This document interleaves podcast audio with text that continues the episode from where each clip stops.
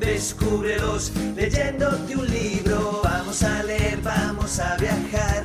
Vamos a aprender, vamos a encontrar personajes. En papel o digital, el libro sigue siendo elemento fundamental de nuestra cultura y entretenimiento. La pandemia ha hecho que leamos más libros de todo tipo, cómics, y es por eso que hoy en Graffiti vamos a hablar de la profesión de editor, o mejor dicho, de editora, porque nuestra invitada es Montserrat Terrones, una mujer que lleva muchos años en la industria literaria y que ahora ha puesto en marcha su propia editorial. Montserrat Terrones, muy buenas tardes, bienvenida al Graffiti de Radio Euskadi. Hola, buenas tardes, Iñaki. Bueno, por este programa han pasado bastantes escritores, guionistas, dibujantes, pero editores o editoras, la verdad, muy pocos. Bastan los dedos de una mano para contarlos y siempre les hemos tenido para hablar de algún libro en concreto. Hoy, sin embargo, de lo que vamos a hablar es de la profesión de editor y Montserrat Terrones es la interlocutora ideal porque, Montserrat, ¿cuántos años hace que trabajas como editora?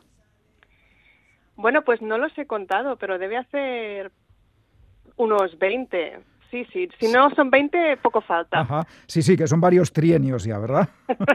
sí. Bueno, y la gran pregunta es, ¿qué te llevó a esta profesión? Imagino que la pasión por los libros y la lectura.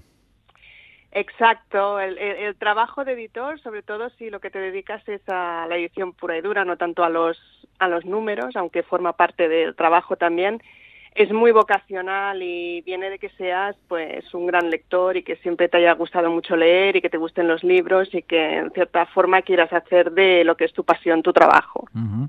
A ver, está claro que antes de que un libro llegue a la imprenta hay mucho, mucho camino por recorrer. Eh, entonces ahí, ahí está el editor, la editora.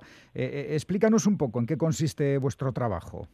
Bueno, en muchísimas cosas, pero si nos centramos en, en lo que son los, los, libros puramente, pues los editores eh, lo que hacemos en general es o bien buscar títulos concretos que, publicar a través de bueno de leer eh, libros que, que están en otras lenguas, o bien leer las las propuestas que nos llegan de, de autores pues españoles, catalanes, vascos, de, de las lenguas que, que, conoces o bueno que a las autóctonas, ¿no? O bien, dependiendo de los casos, pues tú tienes una idea de libro, de una temática en concreto o de una historia en concreto y entonces pues buscas a, un autor o una autora o más, ¿no? A veces son equipos para que los, los lleven a cabo. Una vez que tú has encontrado el libro que te gusta, eh, entonces lo que haces es mirar realmente si consideras que tiene una, una, viabilidad económica. A veces no la tiene, pero te gusta tanto que te dejas llevar. Sí, esos momentos, ¿no?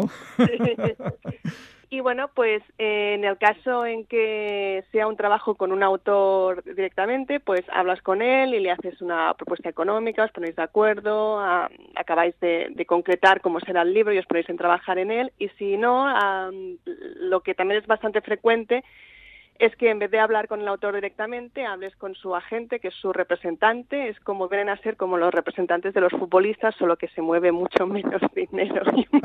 sí, sí, porque si no sería imposible editar un libro. Sí, sí.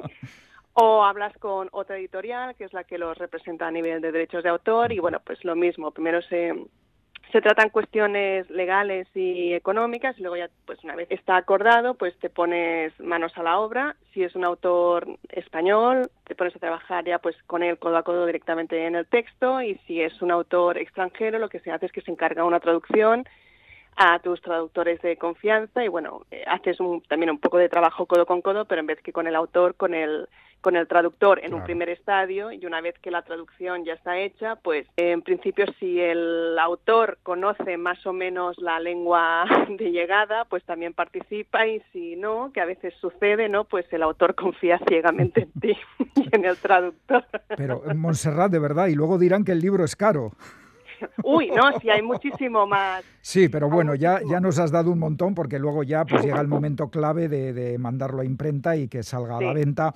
Pero sí. bueno, vamos a centrarnos un poco en lo que ha sido tu, tu carrera, tu evolución profesional. Mm. Eh, eh, por ejemplo, en el mundillo del cómic eres muy mm. conocida por tu trayectoria como editora en ediciones La Cúpula. Eh, uh -huh. Fueron bastantes años, una década, si no me equivoco. ¿Qué, qué recuerdos sí. tienes de esa etapa de tu vida? Bueno, me tocó vivir una etapa en que pasaron muchas cosas, porque cuando yo entré en la cúpula, el sector del cómic estaba muy bien definido, todavía funcionaba un poco el modelo revistas. El... ¡Qué tiempos! Sí, sí.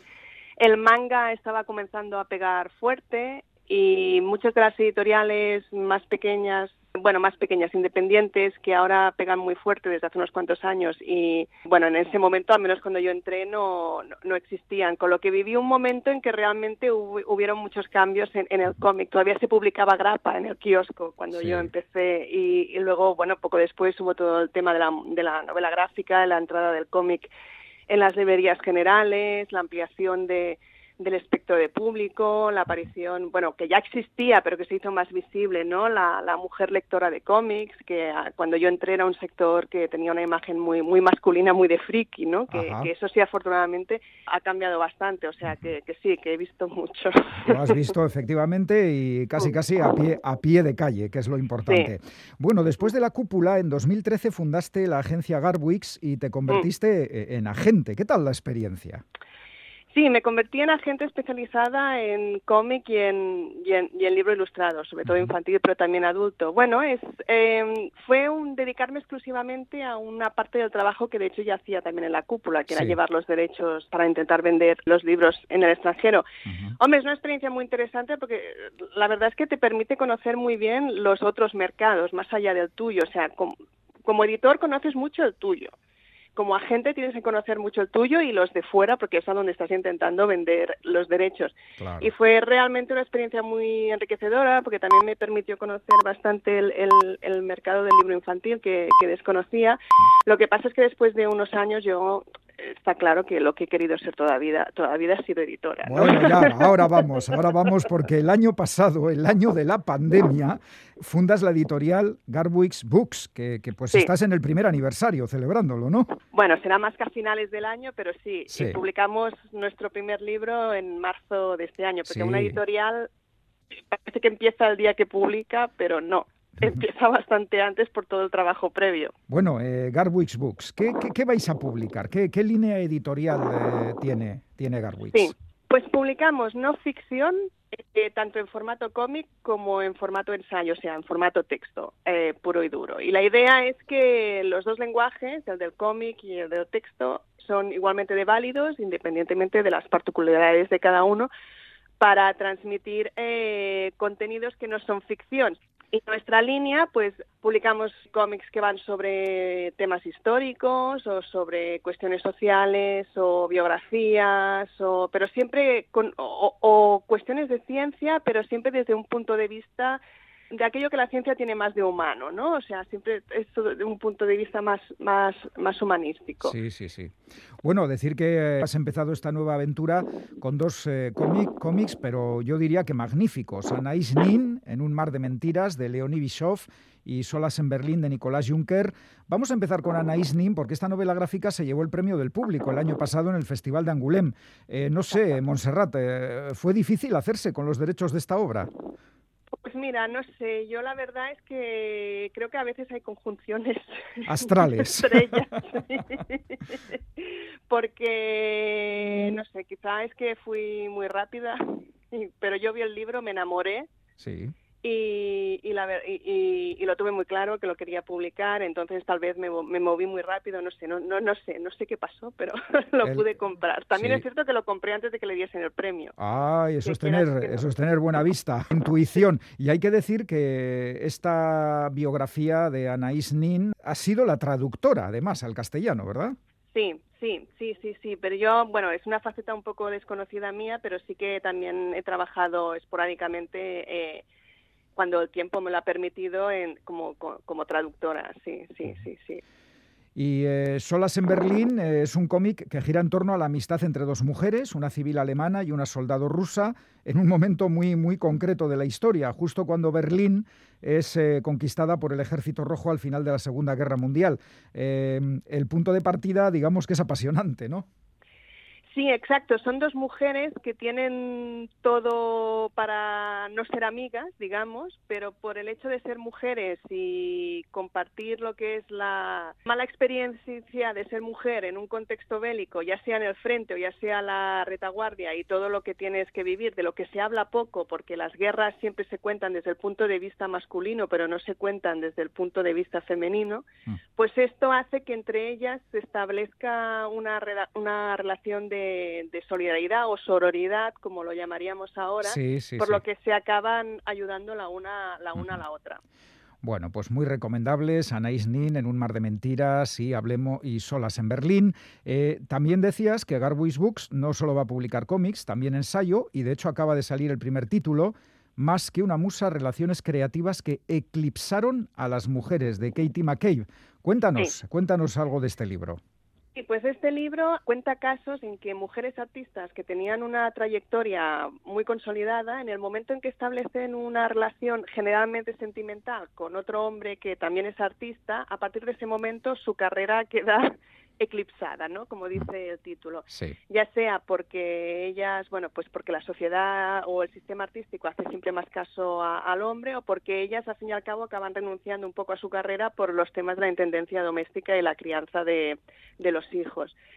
Y el libro lo que hace es recuperarlas y reivindicarlas y se habla de casos muy conocidos, pues Picasso y Dora Maar, Lee Krasner y Jason Pollock, Alfred Hitchcock y su mujer, que fue la primera fue la primera persona que se dedicó a montar películas y esto no lo sabe nadie. Pues no, hasta que no nos lo cuentan en algún libro, la verdad es que no lo sabemos, es cierto. Sí, Louis Armstrong y su mujer, quiero decir que, bueno, que, es muy variado y realmente descubres muchas cosas que desconocías, como has dicho tú ahora mismo. Uh Books es una editorial que se puede calificar como feminista o, simplemente que respeta y ubica a la mujer en el papel que le corresponde. A ver, Bush Books no es ni feminista ni deja de serlo. La que es feminista soy yo. bueno, muy bien. Pero la editorial eh, ha coincidido que estos eh, tres primeros títulos tienen, tienen este perfil pero no, no, no, no se va a dedicar a publicar eh, libros feministas. Solo, solo. Solo, no, no, no, no. Quiero decir que pueden salir cosas, pero, pero, pero esa no va a ser la línea editorial. Lo que sí que es cierto es que, bueno, que, ha habido una, cierta coincidencia. Este, que habéis empezado así, pues porque ha terciado. sí, exacto. Lo de la conjunción astral que hablábamos. Eh, Montserrat, no sé si nos puedes adelantar algún título que tengáis previsto de aquí a diciembre. Sí, en septiembre, coincidiendo con el 90 aniversario de que la mujer logró el derecho a voto en España, mira, otro, otro, otro feminista. Bueno, así es. Publicamos uh, un libro que se llama Una mujer, un voto, que es un cómic sobre el movimiento sufragista español. Ah, y, qué interesante. sí, y la lucha de la mujer para, para, para conseguir el, el voto. Las autoras son Alicia Palmer y Monse Mazorriaga.